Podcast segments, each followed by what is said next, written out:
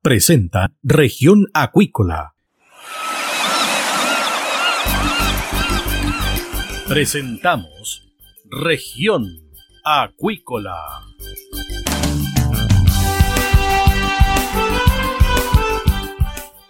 Escuche desde ahora todas las novedades de las principales actividades económicas de la región de los lagos y con las voces de sus protagonistas. Región Acuícola es un programa producido por Radio Sago de Puerto Montt, 96.5 FM y transmitido a través de la red informativa del sur. SIBA, Ciencia Aplicada en Acuicultura. Contamos con un capital humano avanzado y equipamiento especializado nuestro compromiso, entregar confianza y calidad para una acuicultura sustentable. SIBA, Centro de Investigaciones Biológicas Aplicadas. Visítanos en www.siba.cl. Escuche todos los domingos desde las 12 horas Recuperemos Chile. Recuperemos Chile. Un espacio de ciudadanos que busca retomar el país de todos. Recuperemos Chile, el valor de las ideas.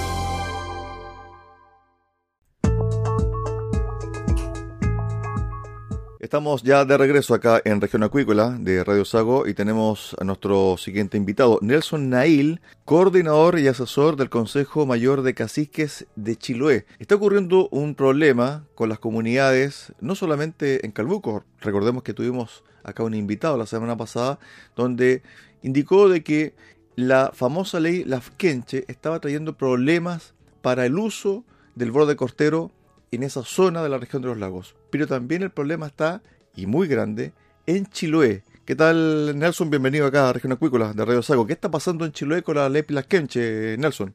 Hola, muy buenos días. Eh, un saludo también y gracias por la posibilidad que nos dan poder eh, transmitir, digamos, las problemáticas que existen aquí en la isla.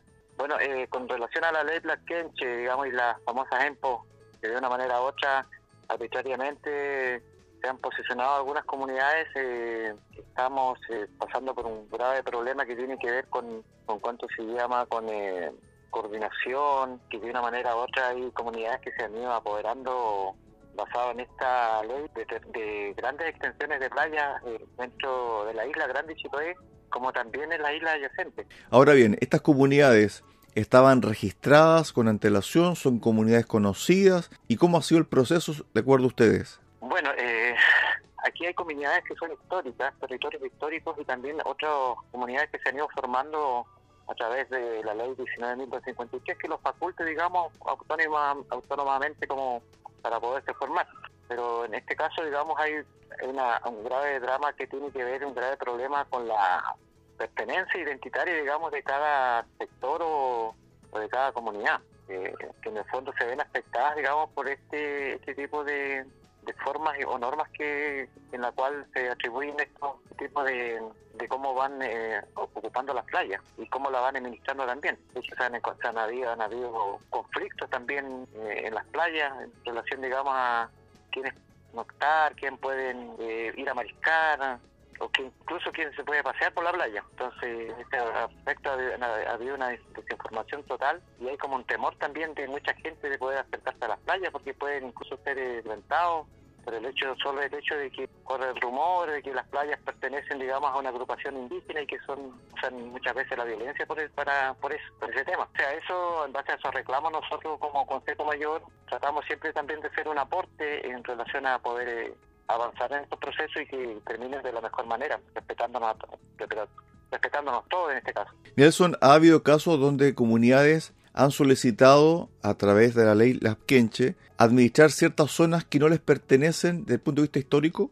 Claro, exactamente, sí, acá en Chiloé se está dando este tema, porque incluso por la isla de Kiwi eh, han habido comunidades de aquí de, la comuna de Chorchi que han estado solicitando playa y por supuesto la gente de, eso, de esas islas se han opuesto a este tema, pero se ven entrampados en este tema en la legalidad. ¿Cuánto faculta la ley en este caso? Entonces, eh, se han hecho muchas cosas, digamos, a espaldas de, de, los vivientes, de, quienes tienen la pertenencia identitaria dentro del territorio y quizás no están, digamos, informados con respecto a este tema, que el tema de la ley es un tema que, digamos, que muchas veces se hace bajo cuatro paredes y no se hacen consultas generalizadas y eso de una manera u otra afecta, puede beneficiar a pocos y afectar a muchos. Nelson, ¿qué pasa también con los pescadores artesanales? ¿Se han visto también afectados por decisiones de las comunidades? Porque en el fondo ellos también dependen, ¿cierto?, de tener acceso al mar y a la orilla del mar para realizar sus faenas. Claro que sí, esto, todo esto provoca, digamos, un efecto dominó en, este sentido, porque quienes, digamos, viven del mar de una manera u otra se ven afectados en base a estas regularizaciones irregulares que muchas veces se, ocasionan. Por eso que digo y vuelvo a repetir que se ocasionan conflictos en relación a este tema, donde debiera, debiera ser un poco más ordenado y debiera ser mucho más transversal el beneficio y la fiscalización también por parte, digamos, del Estado en estos en estos aspectos, digamos. aquí tiene que haber un compromiso mayor eh, por parte, digamos, del Estado a través de la ley, a través de la regularización, no nos afecte, sino que al contrario nos sentamos de que hay una protección y no una, no, y no una desprotección o un beneficio para poco, porque eso es lo que está ocurriendo.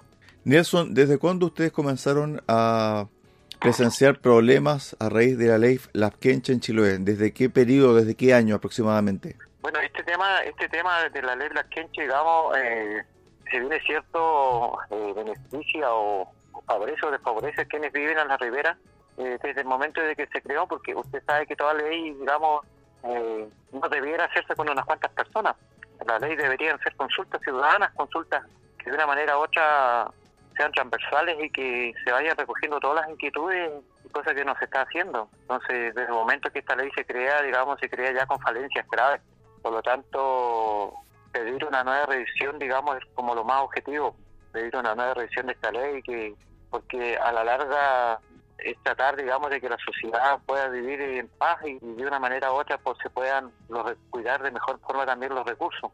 No que exista un aprovechamiento, sino que exista una conciencia de que quienes vivimos en este territorio eh, por años y por siglos debemos, digamos, eh, vivir y aprovechando nuestros recursos naturales protegiendo nuestros recursos naturales y no ver, digamos, que, que por el hecho de que exista una ley, eh, nosotros podamos de una manera u otra no tener, digamos, la, esa garantía o, ese derecho de poder eh, usar nuestras playas que por años y por, por décadas y lo hemos venido, hemos estado ahí como pertenencia en este caso. Estamos conversando con Nelson Nail, coordinador y asesor del Consejo Mayor de Caciques de Chiloé, a raíz de la problemática que está ocasionando en la isla grande la ley Las Quemche. Desde el punto de vista de la inversión, me imagino que muchos proyectos están todavía en veremos o lícitamente se han suspendido a raíz de esta ley Las Quemche, porque en definitiva no tienen la certeza si es que pueden ocupar ese borde costero donde está o pudiese estar también el proyecto industrial, Nelson. Claro, claro, claro que sí. Pues, o sea, aquí hay muchos hay muchos proyectos que se afectan con relación a este tema. O sea, aquí hay que darle, yo llamo, digamos, a que el Ejecutivo, y de hecho lo hemos hecho ya, en algún momento levantamos, digamos, una carta como Consejo Mayor que estamos preocupados de este tema, porque nosotros somos un consejo resolutivo que ayudamos a resolver los problemas de las personas tratamos de una manera u otra de poner nuestro mejor aporte, digamos, en relación a que los, los, problemas que se suscitan a través de una ley que no ha tenido, digamos, un carácter consultivo amplio, se pueda lograr de alguna manera y no nos afecte. Eso es lo más importante y así se puedan, quienes tienen proyectos, digamos, quizás en algún momento puedan, digamos, hacerlo sin ningún, ningún tipo de dificultad. ¿Qué pasa con las autoridades regionales? ¿Se han podido comunicar con, con, ustedes? ¿Ustedes quieren una reunión? ¿Quieren sentarse a conversar? Porque en definitiva esta ley, si es que no se hacen cambios sustanciales, va a seguir provocando este tipo de problemas no solamente en Chile, sino que también en varios puntos del país, Nelson. Por supuesto, eh, nosotros en este momento estamos trabajando con el en, en eh, y todas sus comunidades. Sabemos que el maneja también muchas muchas comunidades allá en, la parte del continente. Estamos trabajando con ellos y estamos viendo el momento en que nosotros queremos hacer un plenario también en Chiloé para dar a eh, sacar este tema a la palestra, eh, poder convocar a, también a las comunidades. Eh, convocar a las comunidades en Chiloé no es fácil, se requiere de tiempo, es un proceso por lo tanto todo de una manera u otra eh, va avanzando. Eh, los medios de comunicación también es sumamente importante que se unan, digamos, a este tema, que lo visibilice, de tal forma de que podamos llegar a, un buen puerto con este tema, donde las voluntades se pongan sobre la mesa y se pueda avanzar y tratar de solucionar estos temas que han perjudicado a muchas personas de, de Rivera, digamos. Nelson, ha habido casos donde, por ejemplo, comunidades que han presentado un proyecto de administración de el borde costero, pero que no tienen aún resolución oficial, han, por ejemplo, demarcado el territorio, han puesto cercos y han puesto trabas para el acceso a esa zona donde ellos han presentado el proyecto? Sí, hay una comunidad que se llama la comunidad de Guaypuyi que en este momento está teniendo problemas para poder, digamos, de una manera u otra demarcar su territorio. Eh, también es cierto que no hay que conocer que dentro de los, o sea, dentro de los mismos indígenas, basado en este aspecto, no hay una solidaridad. Entonces, todo pasa también por un tema identitario y su pertenencia y, luchan por eso. Entonces se, forman ese tipo de, conflictos donde hay comunidades que no han podido, digamos, de una manera u otra poder resolver ese problema y se está haciendo muy cuesta arriba. Y ahí hay que apuntar, pues hay que apuntar de que todo este tema, digamos, se resuelva de la mejor forma, sentando a la mesa, digamos, todos los entes y, por supuesto, las comunidades afectadas que, que de alguna forma u otra, por derecho, digamos, les corresponde sus playas por la comunidad hay una comunidad que veterada también que en este momento está pasando por lo mismo. Y que tampoco ellos, también se ven afectados con sus playas porque estas personas que o comunidades que de una manera u otra se levantaron para solicitar esto eh, se tomaron se tomaron digamos las atribuciones de, de, esos, de esos territorios. Hay personas fuera de la isla que han llegado a asesorar a estas comunidades en relación a la ley Flasquenche. Yo creo que siempre hay asesoramiento hay un asesoramiento legal hay siempre generalmente estos temas se ven de forma más legal. Entonces, ese asesoramiento siempre está. Seguramente las comunidades por ahí en alguna parte tienen ese tipo de asesoramiento para poder eh, ir avanzando en estos procesos. Aún así, eh, aunque aún así, digamos, se vea que es legal, porque se puede eh, alegar legalidad, si eso está claro, eso lo tenemos sumamente claro, pero esa legalidad está ahí, digamos, en este momento en la palestra es una, es una, una legalidad que está afectando a muchas mucha gente. Ese es el tema, ahí está el punto.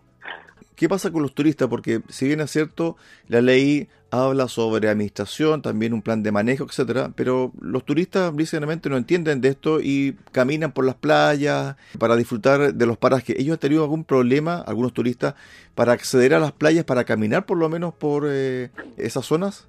Hasta el momento, pues, sobre el turismo y caminatas de playa no se ha escuchado en gran medida grandes problemas. Y que han habido quizás, eh, no han sido una gran, como de gran connotación de noticias.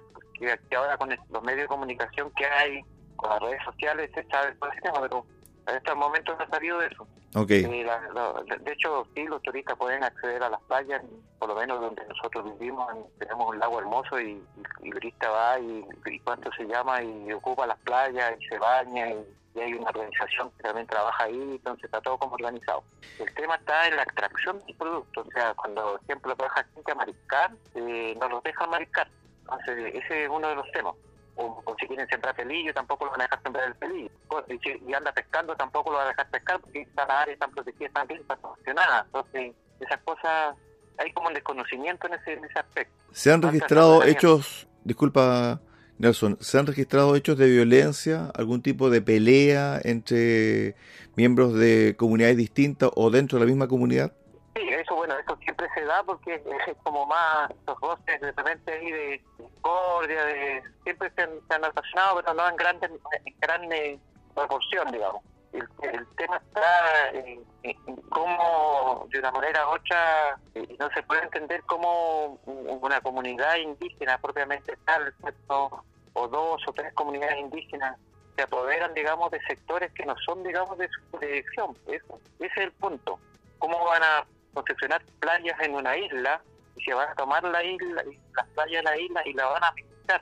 Cuando los, los verdaderos administradores de, esas playas, cuidadores y protegedores de esas playas, deberían ser los mismos lugareños que viven ahí mismo y no les dan esa facultad, o sea, la ley los faculta, o si los faculta, digamos, no se conoce. Por eso es que cuando se hace una ley, debe hacerse con consulta, digamos, para todo el territorio, para que todos sepan para que todos sepan, digamos, en qué se aplica la ley, quién favorece y en quién no favorece. Entonces ahí, digamos, cuando todos sabemos que existe una ley que se llama ley blockchain, que tiene normas, que tiene artículos, que tiene reglamentos, de una manera u otra todos nos acomodamos y nos ajustamos, digamos, a la legalidad para que a través de esa manera, digamos, podamos ir respetándonos entre nosotros mismos. Pero si eso no ocurre, como esta ley se creó, eh, no va a ocurrir nunca que nos pongamos de acuerdo. Por eso es que el llamado es que se haga una revisión con respecto a este tema, a donde en algún punto, digamos, se ha, se ha incurrido quizás a un tema netamente ilegal que tiene relación con la convivencia en este caso. Te consultaba sobre el tema de la inversión de proyectos de industria, también de privados, sobre el borde costero en Chiloé y que han habido problemas, ¿cierto?, para su instalación a raíz de esta ley Lafkenche. En Calbuco se conoció de que una empresa aparentemente va a dejar de invertir en un proyecto dejando sin trabajo a 200 personas. ¿Ustedes han tenido casos similares en la isla grande de Chiloé? Claro, bueno, aquí hay un punto un punto muy muy crucial, digamos, que, de repente nadie quiere, quiere tomarlo, pero aquí hay un dicho que se dice que no hay que matar a la gallina a los huevos de oro. Entonces, eh, bajo ese contexto, eh, aquí el Estado de Chile eh, ha dejado mucho que desear con respecto al abandono que tiene relación cómo las empresas pueden operar. O sea, yo creo que nadie con dos dedos frente va a pensar de que una empresa, cuando llega una empresa a instalarse a un lugar, a un sector, digamos, va a venir eh, a destruir eh, ecológicamente un sector, que eso eh, se aplica de buena manera. Pero, ¿qué ocurre? Existe un abandono total por parte del Estado con temas de fiscalización, con temas de regularización sanitaria, medioambiental, y dejan que las, que las empresas hagan lo que quieran, eh, porque el, el, lugareño o quienes viven no están capacitados como para eso. Nadie tiene la capacidad como para poder resolver un tema medioambiental, excepto cuando ocurren grandes catástrofes. Entonces, en ese aspecto, ahí el Estado, digamos, eh, y aquí han ocurrido en Chiloé levantamientos, digamos, de, toda la, de todo el pueblo, eh, donde han visto la problemática desde una sola mirada, que es el tema, digamos, de la contaminación. Bajo ese contexto, las salmoneras han contaminado pero enormemente las aguas. ¿Pero por qué ha ocurrido? Porque no había fiscalización. Si eso ocurriera, la estabilidad laboral en un sector sería mucho más amplia y mucho mejor. Si eso ocurriera, no habrían estos voces sociales que existen y tampoco estaríamos, digamos, como en desmedro de perder la fuente laboral, porque no se han manejado bien las cosas. Deberían manejarse de mejor manera, mejor más atribuciones, quizás para los fiscalizadores, multas mucho más, más eh, mucho más eh, más altas, quizás para las salmoneras, en, en el caso de incurrir en, en ilegalidad pero no hay que perder un, punto que es la fuente laboral. O sea, aquí Chiloé en este caso, ya las salmoneras de una manera u otra se han ido retirando hacia el sur, ya va quedando poca, poca empresa salmonera acá, más que nada criaderos de apicultores que están aquí instalados, pero las salmoneras ya como que se han ido retirando de este territorio. Y eso ha generado, digamos, eh, mucha cesantía que han tenido quizás que emigrar muchos chilotes eh, siguiendo a las salmoneras y irse más al sur también a trabajar. Por último, Nelson, ¿ustedes piden revisar la ley Lafkenche o derogar la ley Lafkenche o una nueva ley Lafkenche, al igual que está sucediendo, va a suceder con la ley de pesca? Mira, yo creo que cuando se, cuando se empieza a generar una ley es por algo. Siempre tiene un sentido, digamos, común, tiene un sentido social, tiene un sentido legal, que de alguna manera, porque todos debemos los seres humanos eh, regularnos y sostenernos por ley, porque si eso no existiera, nosotros haríamos lo que quisiéramos dentro, digamos, de un contexto.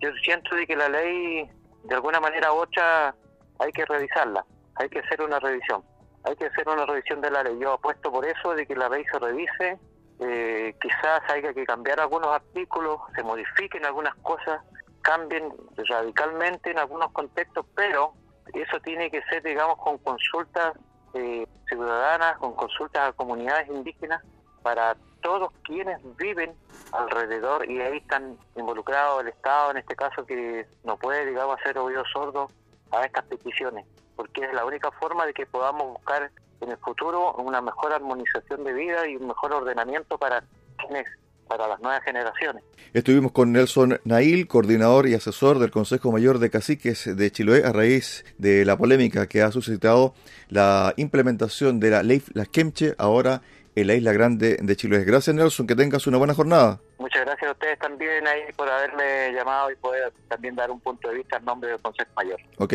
estamos en contacto. Un abrazo. Buenas tardes. Gracias, gracias. Hasta luego. De esta forma llegamos al final del programa del día de hoy acá en región acuícola. Los esperamos mañana a contar de las 13.30 horas acá en el 96.5 FM en Radio Sago, en Puerto Montt. Que usted tenga una excelente tarde. Centro de Investigaciones Biológicas Aplicadas CIBA, Ciencia Aplicada en Acuicultura. Entregamos confianza y calidad para una acuicultura sustentable. Contamos con un capital humano avanzado y equipamiento especializado. CIBA, Centro de Investigaciones Biológicas Aplicadas, Ciencia Aplicada en Acuicultura. Visítanos en www.ciba.cl. Escuche todos los domingos desde las 12 horas Recuperemos Chile. Recuperemos Chile. Un espacio de ciudadanos que busca retomar el país de todos. Recuperemos Chile, el valor de las ideas.